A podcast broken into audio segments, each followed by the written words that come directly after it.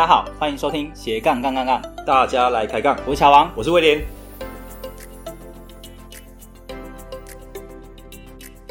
这个节目主要是分享斜杠人的大小事。我们希望透过不同斜杠人的访谈经验，让杠粉们获得更多的斜杠灵感，不再被单一职业、单一收入给绑架，进而获得更自由的斜杠人生。毕竟人生只有一次，为什么不斜杠呢？节目的一开始呢，我们先来聊一聊 IG 的事情。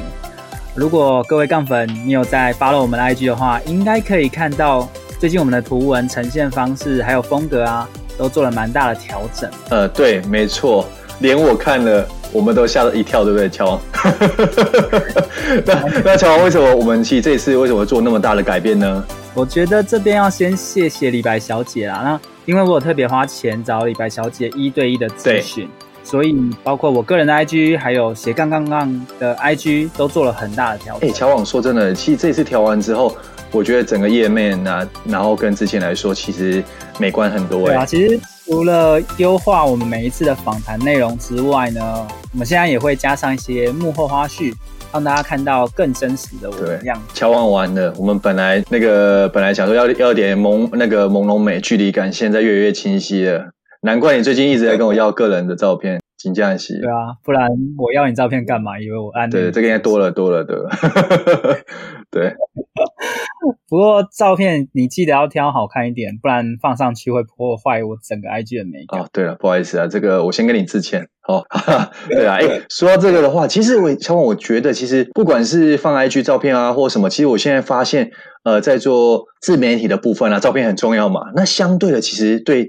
摄影的部分其实越来越多人很讲究嘞，对不对？哦，其实是没错啦。那我知道你好像还蛮喜欢拍网帅风格的照片，所以摄影应该也没有。以前我说这个“网帅”这个词，应该只有你会用。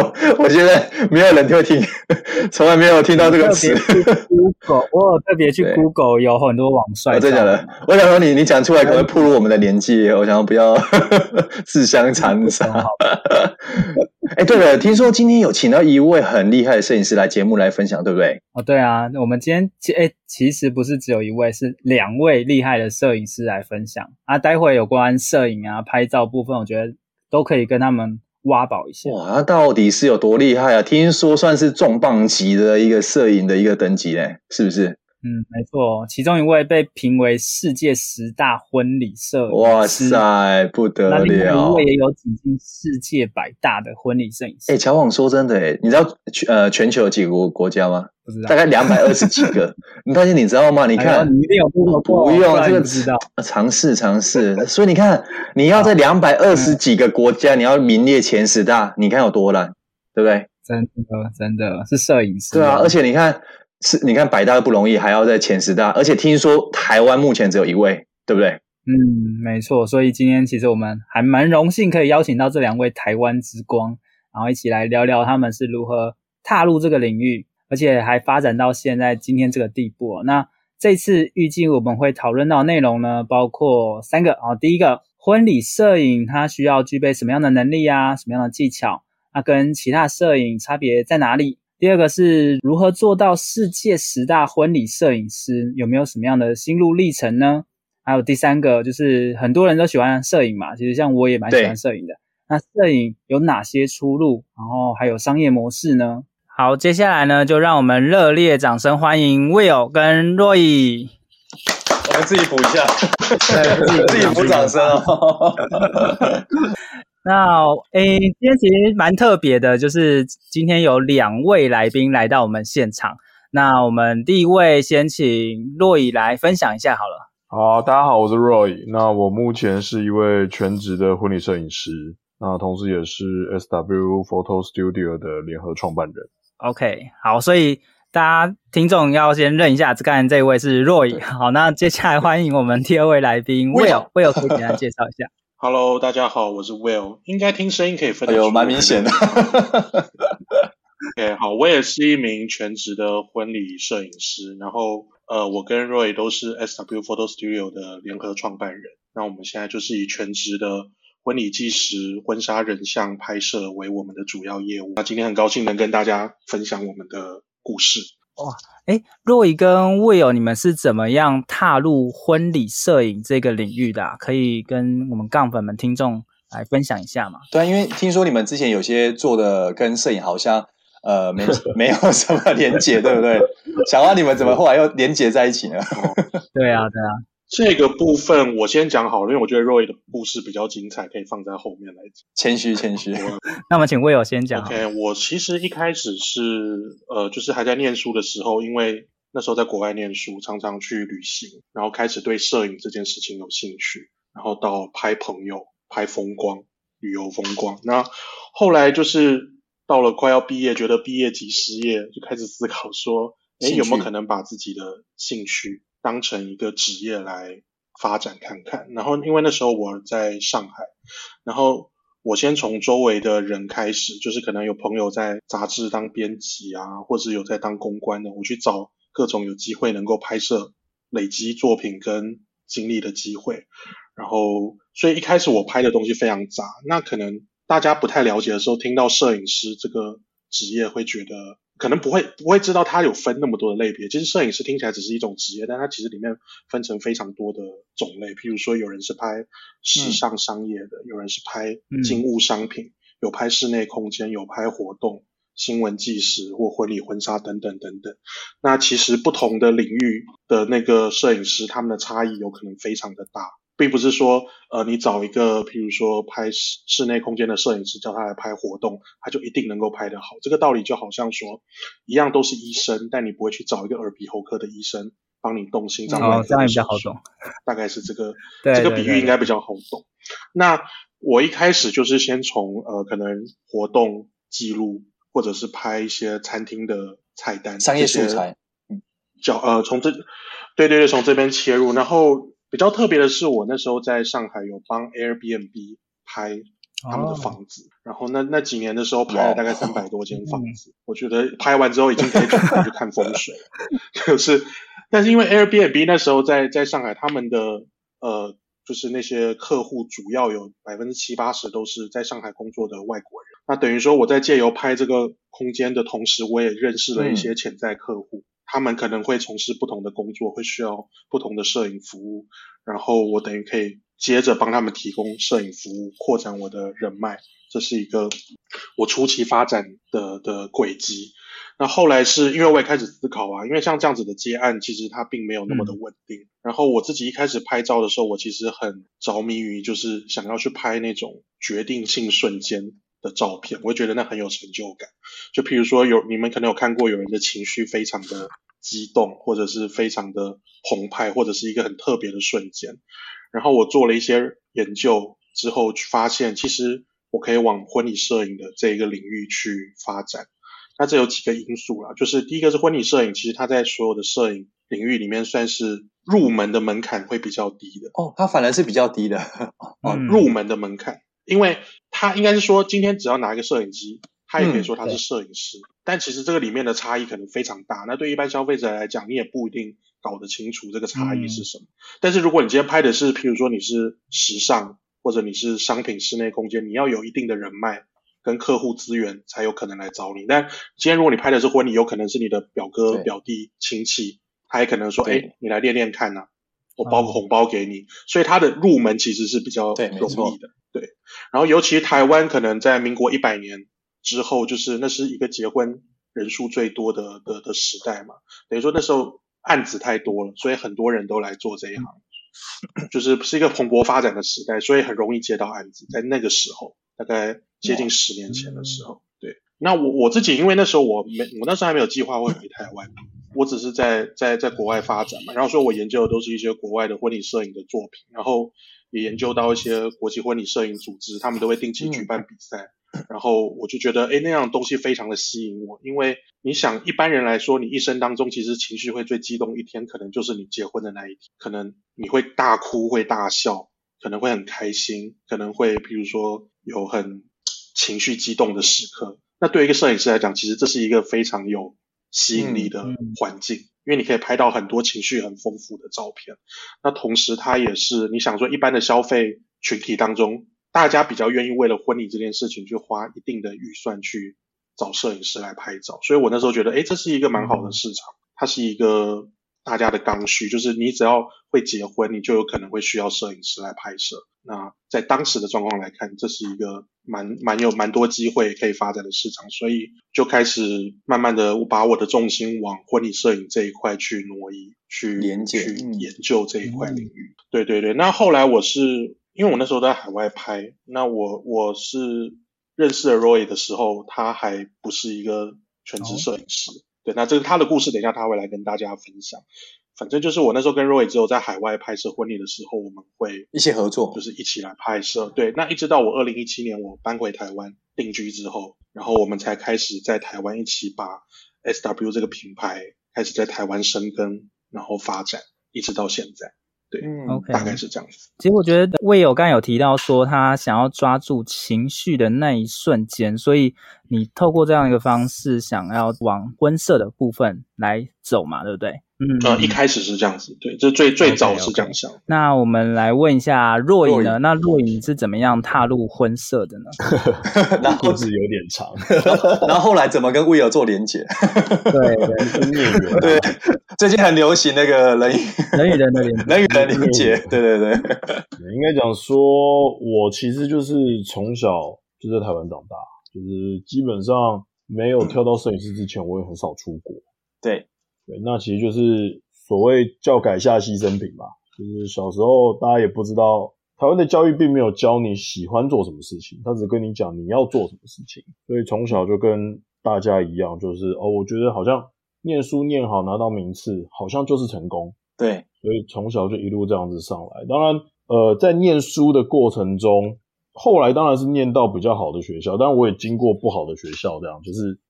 反正就是过得很开很开心，也没有很认真念书。那后来大大学就就玩得很凶嘛，然后后来后来快毕业不知道干嘛，想说那就考个研究考个研究所好了，然后又不小心考上，是不是？没有没有，我我我很认真的重考了一年，一天看了十六个小时的书。哇哦！但我到现在还是搞不清楚电磁学在讲什么，我是写给鬼看的。好，那 我我因为其实我大学念物理嘛，嗯，那物理学念物理也不是我对物理有兴趣。而是当时好像只考得上这个系，然后就填了，对不对？对，就填了。那填的时候，大家都会说什么物理是基本啊，以后很好转系啊。其实我觉得，就是如果有人在问我一样的问题，我会给不一样的答案。对，我觉得不要浪费时间，浪费你青春在这上面。那我后来考到了成大光电所，对，然后就拿到了硕士。那其实我后来有再多念了半年的博士班。哇，wow, 我其实有考到，有考进去博士班，但是我没有毕业，因为我觉得看不到毕业的 方向在哪里。嗯，对，所以后来我就进去了呃科技替代役。嗯，就是到目前为止，其实我的经历跟很多人都一模一样，就台湾很绝大多数的科技业，或理工背景的一个，对，对几乎都是照我这样的方式走。嗯，那在科技公司我待了六年。那其实前面三年当然替代役绑住嘛，对。那后面后面没有转行也是是因为我我后来变主管了，嗯，我其实后来变成科技业的主管，就是大家现在很羡慕什么科技业主管啊，分红很多干嘛干嘛。其实那个在我那个时期就已经没有分红很多这件事情。哦，已经取消了对啊，分从从分红费用化之后，其实基本上这个行业我觉得已经不太。不太像以前那么好赚。我老师那个时期的确很好赚，嗯，就是很轻松就可以年薪三百。但你现在要年薪破百，可能你尾牙要抽到头奖。你你说尾数把它补足是不 是？因为我学弟就这样啊，第一年参加公司尾牙拿到头奖，莫名其妙多了五十万，年薪就破百。我觉得这是一件很很莫名其妙的经历。嗯，对。对，那我为什么会开始接触摄影？其实因为当时我每天，因为我是主管嘛，那每天要开的会，其实压力很大。嗯，我每天从早上，我记得我当时早上八点，哎，七点多不到八点到公司，那我可能离开公司的时间是九点多。嗯，对，那我可能从早上一路八点半开会，一路开到晚上八点半，就中间休息一个小时，其他都在开会。哇，对，那很久诶。我觉得就是。当时其实身体不觉得累，因为可能你已经习惯这样的作息，但其实精神层面蛮呃压抑蛮久的。哎，怎么就觉得嗯，因为你每天都在高压的环境，你你即使你假日，你还是会习惯的打开 mail 看一下。嗯、对，你看工程师时期，我当然就是一直被 on call 嘛，可能呃回家，然后十二点 call 一次，三点 call 一次，然后六点 call 一次，然后你就上班了。就是睡眠都很短这样子，我我那那六年我大概每天只睡五个小时嘛。哇，那那后来是因为呃，我就那时候就觉得想要假日，我想要找一个转换心情的方式。嗯，那其实从研究所时期，因为那时候就有买单眼，但那时候就是乱拍而已。然后所以那时候都还不没有很会摄影，就是拍的很烂。然后 基本上什么都不会就对了，因为只是就是拿相机乱拍嘛。嗯，那那个时候是想说，哎，那其实我我会觉得，因为在科技公司，我当时开会就是，哎，早上开会看到有洞我就跳下去，那跳下去就是再挖个洞给别人跳，就在不同部门之间互相在挖洞来跳来跳去，跳来跳去。嗯，那我就觉得，哎，我想要找一个场合是大家都很开心。那其实你看婚礼这个场合，不管怎样，大家都一定是很开心。对，就那种氛围啦。对对对，就是基本上你在婚礼开什么玩笑，或者你怎么闹，大家都会很开心的接受这些东西。对，所以就就那个时候就开始觉得，哎，那我就是去那个环境试看看好了。对，那当然因缘际会之下，有一些机缘我呃可以让我接触到，但我也当了另外一位摄影师呃一年的助理。嗯，但我当时其实并不想靠这个赚钱，我只是单纯的喜欢做这件事情而去做这件事情。嗯。对，因为我觉得，我觉得在那个在那样子的环境下，其实赚的一定没有本业多嘛。哦，我我插插个话，我认识 Roy 的时候就是这个时期。哦、我那时候心里想说，他怎么可能来做摄影师？你说别闹了。就是科技业超好赚的啊！像我们都觉得为什么不待国外回来台湾是一样的道理，所以你们 差不多，对对，彼此对彼此想要你们怎么样？我们我我们的相处就是这样，我们就是一直不断的 diss 对方这样子，对，然后终于找到连结，对不对？然后就是就是当当时其实就是这样的时空背景。那我其实一开始并没有想要想要入全职，因为我觉得当全职摄影师其实有。应该讲说，你喜你呃，当兴趣变成职业的时候，其实是一件很痛苦的事情。我变成说心态上的转换，你要做调试嘛，对不对？对对对，你原本可以无忧无虑的做你喜欢做的事情，但是当它变成全职职业的时候，你要考量的层面就不会是那么的无忧无虑。对，嗯、所以我觉得我当时就觉得这是我一个舒压的管道，我不想要呃去破坏它，我也不想要靠它赚钱，那我就是安就是窝在呃就是科技业这样子耗就好。嗯，对，那在什么情况之下，你真的下定决心辞掉它？我就身体坏掉了。哦，所以是，对我我我的身体开始出了状况，就是当时我呃有两个月小感冒都不会好，哇，就是怎么吃医生怎么看都没有。后来我自己觉得不对劲，我跑去挂急诊，那才发现我心脏积水了，啊，很严重啊。对，当时差点差点死掉。哦，所以是有细菌感染或者什么？哇，呃。在当时我并不知道，那后来才知道，其实我是红斑性狼疮，就是、哦、就是发病了就对了，就是你的身体太累，那导致你可能原本有这个基因，它突然发病。因为我们家族其实并没有人有这样子的疾病。嗯，那后来我有问医生，他说其实很多人会有红斑性狼疮的基因，但是呃可能没有外在的刺激，你就不一定会发病。然后当时可能是身体长期跟精神层面长期累积下来这种状况，让让我身体。在抗议，可能到临界点，这样就直接。对对对对，嗯，所以我当时其实，在加护病房住了一个星期，哇，对，哇然后心脏也，其实那时候在急诊室，那时候很好玩。我在急诊室的时候，运气很好，遇到心脏的医师，他他值班，嗯，他说这个很严重，他也不等我家里人来，我就自己签了手术同意书，他就在急诊室帮我做手术，哇。对啊就是就是就直接心脏穿刺，然后把水赶快导出来。那哇，我记得导出来的水量还蛮惊人，我记得有到六百 CC 吧，很多。医生也吓到，因为因为医生说一般大概呃四五百就很多很多，而且他有遇过三百多就就挂掉的，对吧？哇！所以其实当时我出院以后，我自己就有点像是你就经历过人生的一一个鬼门关前一个轮回，就觉得哎、嗯欸，其实。你对看看待事情的方式会不一样，嗯，而且那时候 Roy 他老婆，我其实差一点看不到我儿子。哦天，哇！我其实我其实当下只有只有一个想法，我觉得生命应该浪费在你自己喜欢的事情上面。嗯，对吧？什么科技业赚很多钱，其实你如果真的能够进得了联发科或台积电这种公司，那你就拼命待着，你有机会赚到钱。但只是如果其他的小公司，我觉得待的不开心就不要待，就没必要。因为因为我后后那后后来当然，其实我一开始只是养病，嗯，一开始觉得身因为身体其实你那样子一趟出来，其实身体很虚弱。那我会觉得说，那我就是先休息个一年。那那一年内其实就是慢慢想说，哎，没事嘛，就弄个网站，慢慢成立自己的摄影品牌这样子。对，嗯、那我原本也没有打算会做多久，就是后面慢慢的就是承蒙各位客户的爱在，还存活了下来。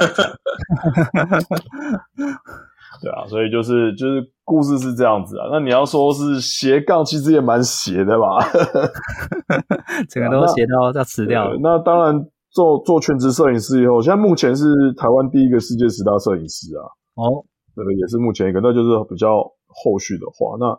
呃，刚刚那一段故事就是我我从呃，可能大家经就是大家比较常遇到的这种经历，就是念书到工程师到科技业，然后到主管，然后突然跳到一个从零开始的地方这样子。对对对。好，那我们刚才有提到就是婚礼摄影嘛，那呃，想要请问一下 Will 还有 Roy，婚礼摄影它要具备什么样的能力还有技巧吗？就是。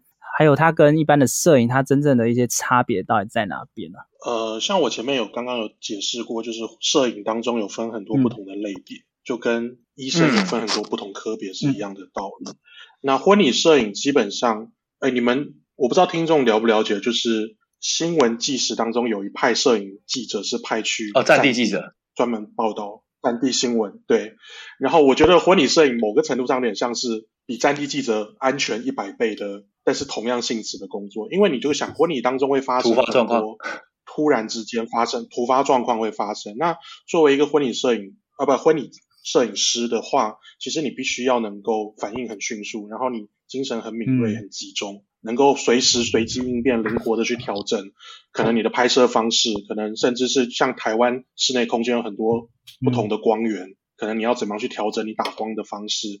去应对进退，然后尤其婚礼是一个不可能重来的事件，所以你必须要在很迅速的反应状况下去拍到每一个你必须拍摄到的瞬间。嗯、然后，当然我觉得跟人格特质有关系。譬如说，在摄影师的种类里面，大家可能觉得拍时尚商业的摄影师非常的厉害，非常的高大上，但其实因为他们都是在拍 model 或是拍明星，条件就是本身就是外形条件很优秀。嗯然后也很会摆姿势，很有气场的对象。但是像以我们拍摄来讲，我们面对到的客人都是一般的素人，大家都没有被拍摄的经验，或者说大家可能面对镜头镜头的时候可能会很尴尬，或者会觉得比较僵。那我们要怎么样能够化解这个东西，去拍到看起来好看或者是情绪饱满的照片？这个是我觉得婚礼摄呃婚礼摄影师可能必备的一些能力跟条件。嗯，了解了解。那呃像。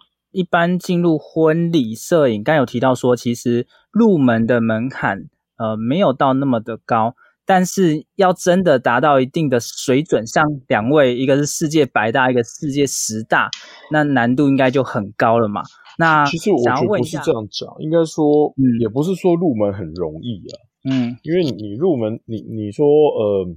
我这样讲，就基本器材拿一拿，大概要三四十万。那对，也不是说随便一个人就就掏三四十万出来。嗯，我觉我觉得他只是说，相对于其他产业，比如说我我讲呃科技业好了，除非你当 operator，不然的话你还是要基本学历才能进去。那只是说，在婚礼摄影这一块行业，呃，你可以不太需要学历，或者说什么，就是你就算你没有工作经验，只要客人愿意给你拍，你还是。可以当一个摄影师，因为他他跟其他产业比较比较不同的地方在这边。比如假设我今天朋友，然后想说，哎、欸，那你帮我拍一拍，我随我随便拿着手机去拍，我也可以说我是婚礼摄影师。哦，对啊，对啊，OK。就是他他这块的定义其实很模糊了。当然，在这一块的里面做的好跟跟做的不好，其实是落差蛮大。嗯嗯，哎、欸，那另外那个什么，像 Will Roy，就是说，其实我知道说你们后来成立工作室是二零一。八嘛，对，一七，二二零一七嘛。嗯嗯。那其实其实说，就我们后来看，大家看完资料说，哎，其实很厉害。其实你们在短短几年内，那变说有这样的成绩，而且是不是像可能一般人可能只可能只有得过一次，而且你们是连续三年嘛，对不对？我记得没错的话，Roy 连续三年是那个 ISPWP 世界百大。嗯然后在去年是进入了十大哇，对你这边的话，可以跟我们听众分享一下，说你有什么撇步还是什么建议？有办法这样一直维持在那个排行榜上，感觉很厉害，应该很难哦。对啊，其实我我应该这样讲，我觉得我跟 Will 的经历跟一般的台湾摄影师比较不同，因为我们我当然一开始也是在台湾拍婚礼嘛，但是我们有一些机运让我们可以。一开始就接触国外的摄影，OK，对，就是就是国外的婚，海外的我们叫做海外的婚礼，它可能是在呃巴厘岛办，有可能在泰国办。那我觉得接触一开就等于是说一开始你已经看到了世界这么宽，OK，就环境啊，环境有这个环境。因为像我一开始在台湾台湾学也是一样，会很多人跟你讲，你一定要怎么拍，什么地方你一定要用闪光灯，不然怎么样怎么样怎么样怎么样怎么样。那我一开始也觉得，哎，这就是一个框架，我可能就是这样照这样拍就可以拍得好。可是当当我开始拍海外的婚礼的时候，我会发现，哎，其实很多框架它并不存在。哇哦，嗯，对，就是很多东西其实是自己限制住自己的。那有这样子的概念以后，我觉得帮助到后面我们在台湾拍摄婚礼的时候，我怎么去突破这个框架，或者是我怎么把这个框架拉到另外一个层次，还蛮有帮助的。对啊，那我觉得会。呃，你说连续三年百大，或者是呃世界十大，我觉得其实呃，因为我遇过摄影师问我这个问题，就其他摄影师朋友问这个问题，他说：“哎，要怎么用台湾的婚礼得奖？”那我跟他讲，我说：“其实我得奖很多都是台湾的婚礼当天拍的画面，哦的作品，对对，并不是海外的婚礼。那我觉得，如果你一开始就把自己限制在说台湾的婚礼拍不出国外的感觉，那你就。自己把自己设一个框框在里面，对啊？我从来都不觉得说有什么拍法是一是固定不变的，我也不觉得说有什么东西是这样拍才对。我觉得只要你拍出来的画面，呃，能够感动到人，或者能够给观看者有共鸣的时候，它就是一张好的照片。所以我不会把自己预设什么框框去限制住我自己。嗯，我们我们从最初期就设定我们自己，其实不要被。某一种特定的风格给绑死，嗯嗯、就是我们其实是开放心态去接受，就是譬如我们看很多大量国外摄影师的作品，那如果觉得我们觉得很好的东西，我们也会去学习。就是我们多了这个的过程，我不会觉得说哦，可能我是这个流派的，他是那个流派的，那他这个东西对我们就没有参考价值。嗯、我们不会用这个东西来设限自己，所以我会觉得我们的影像，我们希望它是很自由奔放，嗯、然后是充满了情绪，很饱满，对，很很有。生命力的影像，我们希望做到的是这样子。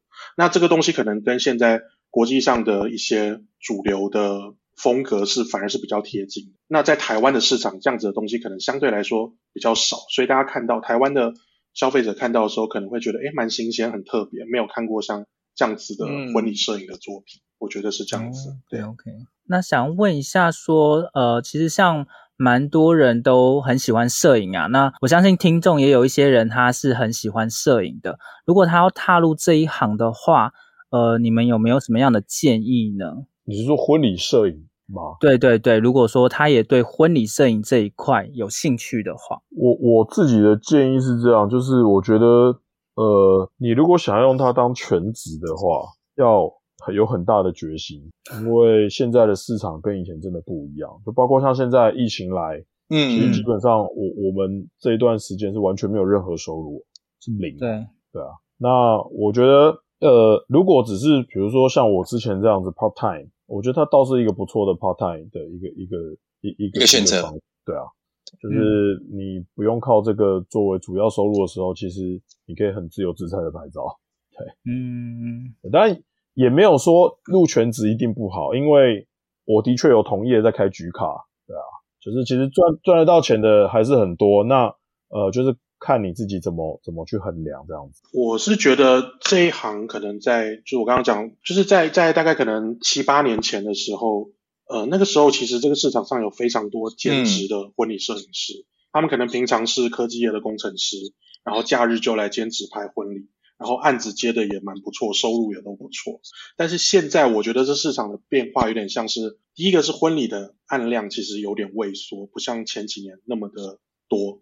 第二个是摄影师其实越来越往专业化的方向去发展，现在其实比较少看到兼职的摄影师能够报价报的比较高，或者应该说接到比较高、嗯、高端的案子。你说如果是低价市场，那可能还是有。对，那我觉得应该说，如果你真的想要进来做这一行的话，你要先想清楚说，你做这件事情的目的是，你是只是想要多一个收入呢，还是你是真的对摄影有兴趣，对婚礼有热情，你想要做这件事情？如果你今天只是说纯粹只是想赚钱，那可能你也不一定要投入这一行，因为它毕竟有一个成本，先期成本，比如说你买摄影机、你买镜头、买器材的成本，它是要先投入。但是如果你是真的是对这个婚礼拍摄有兴趣的话，我会建议可能可以去找，去市面上找，就是发展的不错的团队，看他们有没有从助理或是实习做起的机会，可以先去学习或者去感受一下吧。因为可能在真的接触之前，你对这个东西也没有概念，你也不知道现场会是什么状况。那我觉得他前期至少要，如果你是一个小白，或者说你只是懂得摄影机怎么操作，但你对这个婚礼的领域可能完全不了解，你要发展到能够独立接案，我觉得。没有个一到两年的时间，尤其你是兼职的状况之下，我觉得可能不会做得太好。那这个前置的时间其实是比较长的，所以这就回到我刚刚讲的，你有对这个东西有多少的热情？OK，对啊。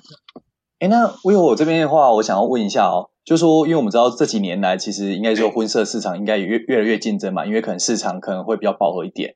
那你们像你们那个就是 SW，比如说你们 focus 的市场是，变成说差异化到底是可能是主要是在海外呢，还是说还有其他的一些呃差一点跟别人比较不一样？想要这边可以请你们分享一下。海外这一块是因为就像我刚刚讲，我我早期其实不住在台湾，所以我那时候接的是海外的婚礼客人，嗯、然后我可能关注的是海外的东西。那时候我自己有一个目标，就是我很想去拍到世界各地不同。哦文化不同类型的婚礼，那我跟 Roy 其实我们除了刚刚讲的什么巴厘岛、苏梅岛，就是我们早期其实也拍很多。我们譬如说，Roy 也去拍过日本神社的传统婚礼，然后我也拍过那种 就是在美国的印度人对，对印度的婚礼啊，或者是欧洲那边的城堡婚礼，就我们拍过很多不同文化下的婚礼。那对我们来讲，其实尤其在早期来说，这是一个蛮大的呃乐趣跟一个有挑战性的东西。那所以我们其实。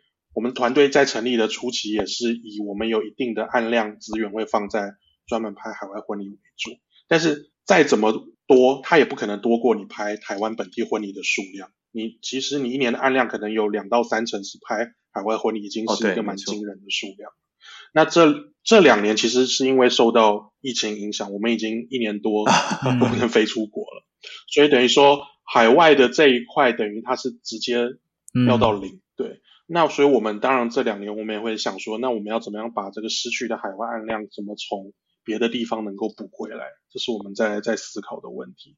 那至于你说特色，你回答了一大堆话，没有回答到问题，嗯、现在怎样？特色，哦、这这一块给 Roy 说好了，对，让 Roy 说好了。我我有把最难的丢给 给 Roy，不 是啊，对，讲一个做球这样子啊？不会啊，我我们觉得如如沐春，来来来来来。呃，我不知道你想要问的差异化是指的影像风格，还是说是我们在坚持的一些事情这样子？哦，我呃这边的话主要是坚持的一个事情，对。OK，呃，我们两个其实一直在挑战这个世界。怎么说？那就是像我们会会把我们自己的照片，因为我们想要让呃全世界知道说，因为我这样讲好了，以前你看到很多国外的照片，你觉得哇，怎么这么厉害啊？这些这些人的婚礼拍的很厉害，什么？那我们就觉得说，哎，那我现在做这一行，我我想要知道我自己的程度跟国外差在哪里。这是我们一开始，对，我们一开始投比赛的的原因，参就是开始参加国际比赛的原因。嗯，那后，后来参加会发现，哎，其实我们也可以拿到奖。其实后面可以拿到奖，对对，就后来发现，哎，好像可以拿奖。那后，后来，然后到后期觉得，哎，好像可以拿很多奖。怎么那么不小心哈？对，然后就就开，就是觉得就是这是一个跟世界竞争。嗯，对。那我觉得这东西会促使我们自己不断的进步，因为我们很害怕不进步这件事情。嗯，我觉得我觉得有很多呃，我我看过蛮多的台湾摄影师，其实他的东西跟五六年前的东西其实是一样的。那很多人会说这就是我的风格，但其实对我们两个来讲，我们不希不希望看到这样子的东西在自己身上出现，我们希望。能够每年都有不一样的东西，对一定一定程度的进步，嗯，然后来来带给我们的客人这样子。哇，所以所以其实我们一直觉得，哎，挑战这个世界是一件很有趣的事情。那挑战成功了，世界会看到你的家乡，因为因为他会秀，哎，台北、台湾，哇，你就觉得哎，还蛮爽的这样。那我觉得这个是我们跟很多呃跟其他团队比较不一样的地方，因为我们一直因因为一直有在跟世界做挑战，所以其实我们一直不觉得我们自己有多厉害，啊、嗯，我觉得有这样的方式，我们才会逼着自己一直不断的往前往前走这样子。哇，那像我们这边要谢谢他们，一下让那个什么世界看到台湾。对，哇，也可以说是走出台湾挑战世界。哇，世界看见台湾，新人看不见我们。没关系。诶，刚才有提到说，就是呃，就是得奖的部分呐、啊。那我有在你们呃其他的采访影片有看听到说。得奖好像对你们呃本身的一些生意啊收入好像帮助没有那么大，是不是？其实我我我我讲坦白话，我觉得台湾的新人啊，当然有、嗯、有部分的新人其实不是这样，但大部分的新人还是以预算考量。哦，也可能有现实面的考量或什么。对对对对对对，就是假设你今天的报价不在他预算内，不管你拿了多少奖，他一样不会定你啊。哦，然后有些新人会说：“哎，世界十大好像很厉害，应该很贵。”哎，对，连问都不敢问，真的听过类似这样的。对，没错，没有，就就就就，其实我我我自己是觉得，嗯，我觉得我觉得台湾的市场比较，呃，对于尊重专业这一块，台湾在这方面其实还是有很大的进步空间啊，嗯，对吧？这我相信这各行各业应该都一样，对吧？对，就是你看国外，可能他。在美国好了，他对于专业人士他们的工资相对会比较高，嗯，诶高蛮多的，对对，像像像美国的婚礼摄影师，可能一场婚礼是四千五千美金这样子，哇塞，最顶级的到一万美金以上的。台湾台湾这，因为其实这我觉得这也没办法没办法说是他们不对，因为我自己也结婚，我自己也也也有买房子，我就我知道这个薪水跟这个的生活压力在哪里。那、嗯、呃，就算你一生只有一次，那超过预算太多，他们还是不愿意这样子，对啊，所以我觉得，嗯、呃，得不得奖，得奖只是，呃，参加比赛得奖只是我们对自己的要求，对，那他会不会绝对，呃，对生意有绝对的帮助？我觉得这个不一定啊。当然，懂的人他会觉得，哎、欸，我用这样的钱就可以请到世界十大，很划算，嗯，对啊。但是我觉得这个就是是你的客人就会是你的客人，那不是你的客人就是没有缘分，知道吗？对，好像这个东西很讲缘分哦。就是对啊，因为因为毕竟我们卖的不是十五块的饮料啊，我不是就是全民都可以消费的这种层级这样子，对啊，十五块就能喝到世界上不得了的饮料，那你一定对买买爆它。对，但我们不是，我们不是十五，怎么可能？就是我我觉得呃，比赛这件事情跟商业，因为其实你你商业案要成功，或者说你想要生意很好，其实还是需要靠呃商业活动，就是比如说一些商业的行为，比如说你怎么下广告，你怎么把规模做起来，你才有机会。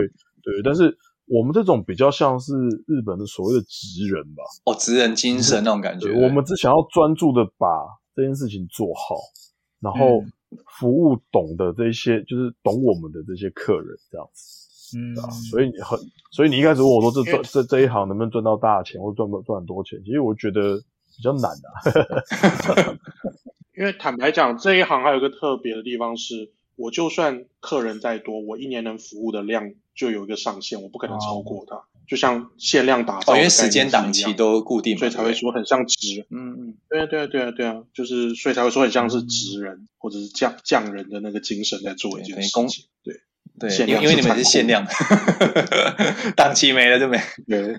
然后我们其实跟其他台湾的团队还有一个很大的不同的特色，就是呃，我们其实没有用自己的名字当做品牌来经营，然后我们的拍摄方式也是走。团队的方式来做，就是新人来不会说他指指定谁，我今天要呃 Will 跑 Will 或者是 Roy，他完全是由我们自己来调配，因为我们从一开始就觉得婚礼摄影的拍摄是一个团队作业模式。嗯、我们我们也希望我们这个品牌，就是不管你只要找到我们这个品牌，不管我们的摄影师是谁，基本上他的风格或他的品质都是能保持在一个高水准、稳定的水准，而且可以，而且可以被信任。对对对对对。那这种做法其实很少见。那在开始要这样做，其实是比较困难，因为很多人都会说，哎，那我想要看某某摄影师的作品啊，或者我这一场是谁来拍啊？哎，如果是怎样怎样，就是新人当然会有各种的担心跟疑虑。嗯、那你要花比较多的时间去跟他解释，或者是教育客人，那需要比较长的时间去建立起这样子的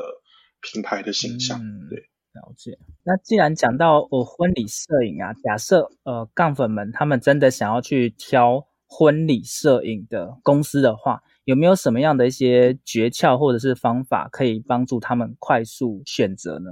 有有有，我等下把网址给你放在下面。哇，哇连接快，哇，你们那个 A 都写好了就对了。哇，你看乔王，你看准备整套给你了，档期询问连接直接给你，哇，不要浪费时间，直接。缩短很多啊，对，不用看太多了，就直接看年节比较快。把把时间留着看剧比较好，比较重要。对对对，不要浪费人生，对不对？对对对。我们到时候会把相关的网址放到节目下方，那大家如果有兴趣的话，哦，也我觉得也可以直接哦连接进去。那如果有兴趣的话，也可以去做接洽。那这样就是这样讲，这是半开玩笑了。就是新人其实还是以你自己。到底清不清楚你喜欢的风格是什么？为考量为主，嗯、然后来搜寻。对对对，那台湾有很多新人很很很，应该说特色吧，就是他们很喜欢以婚礼的场地来搜寻摄影师。嗯，就是譬如说他要在某一个场地举办，他就去搜寻拍过这个场地的摄影师。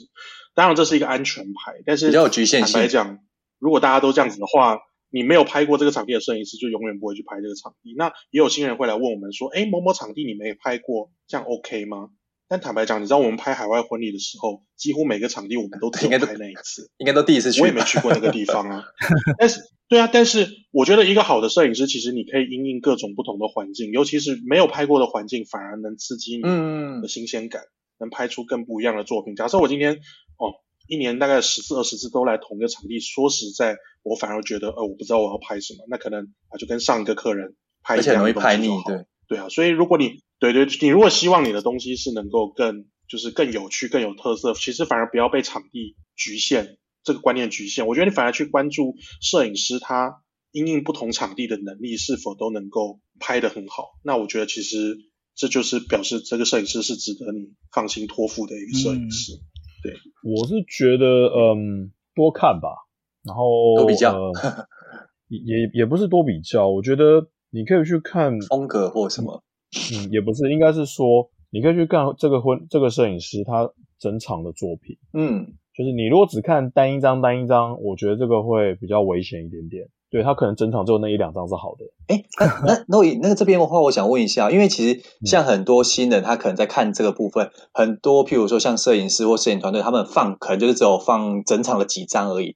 那相对的话，也可能不一定会全部都放。那像这种，不要不要找他们啊，就不要找，就很简单，对对？因为因为我觉得每个摄影师都有网站或者网络空间，嗯、他们其实大部分摄影师会把整场作品放上去。那我觉得很简单，是你也不用去在乎风格或在乎怎么样怎么样，你就是很简单看整场，你喜欢就喜欢。这整场如果他有触动到你，比如说你看的觉得诶很好笑，或很感动，看着觉或或或觉得很开心，嗯嗯嗯，我觉得那那就表示。他照片是成功的啊，也是，对啊。你那你如果看了很多很多作品，都觉得诶这个好像都是，比如在拍很多静态的，那你不喜欢这种风格，那就是不喜欢啊。嗯，所以这个我觉得其实它不是一件很难的事情，因为是你的婚礼，你希望照片记录下来的样貌是怎么样？那那你只要这个摄影师之前的作品有打动到你，这样子你就选他就好了，不一定不一定说一定要找我们啊。嗯，我觉得我会建议我我来来问我的新人都这样子去看，对吧？如果你看这个摄影师前面几场作品你都没有感动，只是因为他牌子大你就选他，那这不是一件风险很大的事情吗？对，嗯，没错没错。好啊，那呃，我们节目大概也差不多聊了大概四十分钟，那、呃、想要问一下 Will 还有 Roy 有没有什么样的一句话啊、哦，是想要送给我们杠粉，他们在发展斜杠啊，或者在创业的过程中。哦，有没有什么样的建议呢？罗以先好。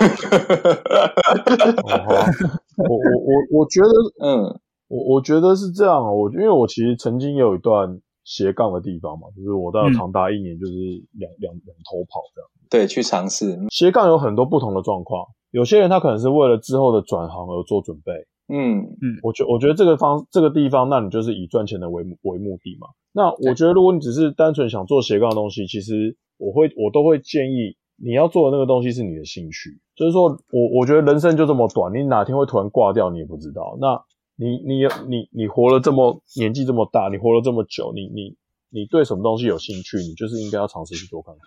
我觉得这样去做才是、嗯、呃，我认为比斜杠比较有意义的事情，对啊。嗯，那做了，如果他成功，因为你你有兴趣的东西，你才会全心投入去做。因为你本来已经有本业了，你可以不用不用担心收入。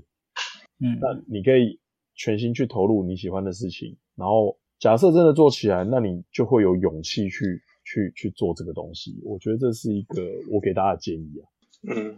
那我我是觉得，其实鼓励蛮鼓励大家，就是要勇于尝试，然后享受学习的那个过程的乐趣。因为其实很多人想，我这样讲，你大家做的本业，我不知道，可能很大部分就是为了维生而去做，未必说你对你的本业是有那么大的兴趣或是热情。那你今天如果都要斜杠，就像若仪刚刚讲，我觉得当然是找你有兴趣的事情来做啊。嗯、你甚至不要想说这件事情它会帮你带来多少收入，你把它当当成完全是。发展你的兴趣而去做，当你这样子去做，专注的去做，那或许有一天它真的会帮你带来你意想不到的收入。嗯、其实我我我以 podcast 来讲好了，我就说我知道台湾去年是 podcast 元年嘛，就是很多 podcast 都突然雨后春笋冒出来。但是像我们知道比较出名的 podcaster，我听他们讲，他们感觉这件事情跟你可能已经做了很多年了。他前面在做的时候，他根本不不觉得这件事情会赚钱，他也不觉得这件事情可能是可以作为一个。主业来做，但他因为他凭着他的热情跟兴趣去经营它，那可能到了机会来了，时间到了，你可能就突然就爆发了。那这个其实是机缘带给你，即使今天没有这个爆发，我相信他能继续做这件事情，他一定是在当中可以找到乐趣。对啊，我觉得其实抱着这样的心态去做，其实会，我觉得人生会更精彩啊。如果你今天纯粹只是说我，我觉得我收入太少，我想要多赚钱，那那是另外一件事情，就是继续找能够帮你带来最多收入。哇，Uber 送起来！哇，哎、欸，其实我之前，呃，我之前，我我觉得摄影师，像我之前在在美国的时候，我真的有去开 Uber。我觉得你只是不想待在家吧？没有，因为我那时候觉得他也是一个对摄影师来讲啊，其实是一个蛮好的宣传自己的方式。比如说我在车上，我摆一个 iPad。我摆我的名片，我摆我的作品。今天我再到客人，他有兴趣的时候，他也可能会去翻看你的作品。而且它是一个可以跟陌生人认识陌生人、啊、跟交流的机会。我只是喜欢开车。而且它相对是弹性的、啊，因为摄影师，摄影师是一个可能工作比较时间比较弹性的职业。当你案没有案子的时候，你可能可以比较弹性的去接这样子的工作。我现在讲做纯收入来讲啊，嗯，它也是一个不错的收入。在美国啦，台湾可能状况是另外一件事情，我不列了，比较复杂一点。对对对，哦对，然后还有我我想补充一件，我觉得勇气这件事情很重要。嗯，就是台湾的教育，如果你是台湾，就跟我一样，台湾土生土长长土土鸡土哦土鸡土鸡 土鸡，对对对对。呃，我觉得台湾的教育并没有教我们勇气这件事情，就是台湾的教育是是教你。怎么样把自己处在一个很安全的范围，最 safe 的，就是嗯，对，就家长跟你讲，你念这个就就有工作，你念这个收入就不错，干嘛？对对，他不会教你怎么样有勇气。但你今天如果是要斜杠，我觉得勇气这件事情其实是很重要的。嗯，不不要想那么多，这个世界不会因为你做那个事情就崩就毁灭，对啊，嗯，除了武汉肺炎例外。就是我我觉得我觉得想做什么。那就鼓起勇气去做，因为你，你其实大家，当你应该这样讲，我遇到的人在思考这件事情的时候，其实年纪都不都不年轻了。嗯，你你可能没有多少次能够尝试这样子的机会，对吧？对。当当当你三十五岁过后或四十岁过后，你还不保守，那你就是笨。但是在这个年纪之前，其实你应该要很冲动的才，对。啊，对，多踹。嗯，对啊，如果你你不趁年轻的优势去呃，让自己很很勇敢的去尝试不同的东西。那你四十岁以后再再要尝试这东西，那我觉得就是一个蛮愚蠢的行为。嗯，而且机会成本很大。对啊，除非你你哪哪哪个什么祖父留了什么地给你的。对对对。一人努力了十二年，我爸给我了三千万，让我成功了。对对对，就就说尾款我家里补齐，是不是？对对对对对，投资不如投胎嘛，对对对对。哇，然后一出生就一出生就是出生在那个罗马。没有啦，我我我觉得呢，呃，很多东西其实就是就是看你自己有没有那个勇气，或者有没有那个。那个心想去做，那其实有些东西去做，它都没有你想象中那么困难。嗯、那我觉得每每一件东西都会有乐趣，像像我的确有很多同事是乐在其中，他觉得做做科技业非常非常的好玩。嗯，那我觉得他们那种就会做得很成功啊。那我自己是觉得就就是很无聊，对啊。哎、嗯，那那个什么，因为这边你刚好提到是说，像以三十五岁做一个区分嘛。那说真的，嗯、像我们现实生活中，可能身边很多朋友可能。还是有这样的引诱，比如说我三十五岁之后，然后可能真的想做什么？那你这边有没有给一些 建议啊？就是或者是你的一些感觉的一个感触啊？三十五岁不做，难道你要四十岁？对嘛？所以还是要总归一句，我我我是觉得想到就去做，嗯、你有勇气就去做。那只是如果当你比如说四十岁以后，你如果尝试过失败，那就算了嘛。嗯，对啊。那如果你说尝试过，然后还还一直挑战失败，然后年纪如果也很大，当当然如果你的经济状况允许，就是无所谓嘛。嗯，对啊。但如果说呃，就是一直不断的尝试这种东西，然后家也不顾，我觉得这就有点本末倒置啊。哦，也是啊。但我我我都是觉得，其实想到什么东西，那就很勇敢的去做。我觉得，嗯、我觉得很多呃成功的人，或者说像像美国那些成功的新创新创产业，嗯，他们在做之前，他们并不觉得会成功啊。对。他们，我觉得他们的想法只是，哎、欸，我做看看，这个好像很有趣。哦，对他们最初想法，对，对啊，我觉得他们都是抱持了这样子的心态，你才会不断的想要一直去做，因为他因为有趣，我因为我想做而去做，而不是说一开始这个东西有办法赚多少钱，对。不对？对啊，嗯、如果我知道台积电一开始这么红，我早就我就买它股票，我就 all in 了，对，对啊，就是没买到嘛，对不对？哦对 所以，我我是觉得，如果你一开始就设定我这个我做这个一定要怎么样怎么样怎么样怎么样，那你一定不会成功。嗯嗯，没错，得失心会很大。所以还是我前面讲，就是你要享受那个过程，你学习到的东西。对，可能我是体验派的人吧，我觉得那个过程，成功失败或者尝试的过程，都是其实都是你人生的一个经历啊。嗯、我觉得是蛮有趣的。比如说，如假设我们明天，我们明天我们就解散了，至少我们曾经拿过世界十大这样子。对，而且至少上过斜杠杠杠的，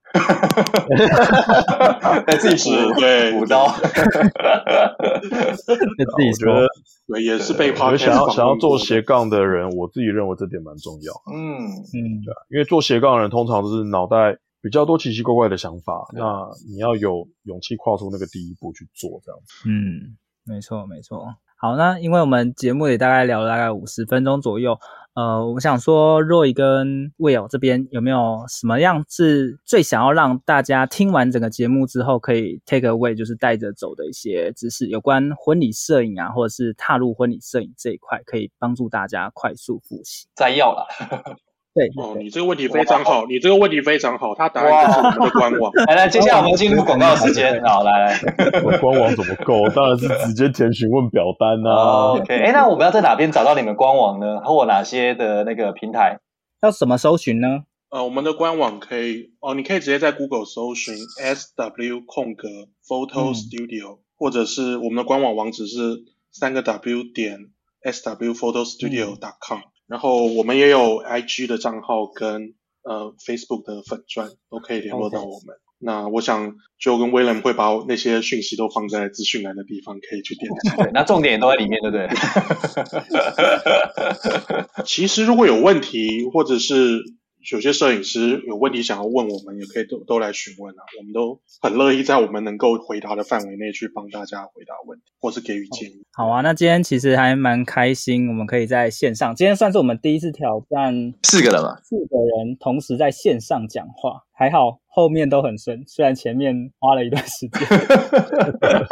对，以后会安排十八十八同人一起上来接受。我们可能下次再找那个谁，凑个五个六个的，越越多会这样子。对，学最近最流行什么？直接直播，大家比赛线上用嘴巴说足球来比赛，可以哦，可以哦。没想到大家家里很沉闷，所以不是很多人说，哎、欸，你就靠嘴巴打球吗？有没有？好啊，那谢谢大家收听今天的斜杠杠杠杠，大家来开杠。我是乔王，我是威廉，我是 Will。好，我是 Roy。OK，那我们就下集见，拜拜。听完这期节目后，你觉得哪一个部分对你有帮助，或者印象最深刻呢？欢迎你在 YouTube 频道下方留言告诉我们，并且分享这集节目给你需要的朋友喽。还有，请大家记得追踪一下斜杠杠杠杠的 IG，我们会把这一集的精华重点以及来宾送给大家的一句话整理之后放在上面，帮助大家快速复习。IG 搜寻斜杠杠杠杠就能找到喽。如果你也想要发展斜杠，我们在脸书上有个私密社团，你只要在脸书搜寻斜杠人交流区，就可以免费加入这个社团，和大家一起交流更多的斜杠大小事喽。如果觉得这一集的节目不错，也欢迎在 Apple Podcast 订阅以及五星吹捧，或者在斜杠杠杠杠的 YouTube 频道订阅、按赞、追踪，并且开启小铃铛喽。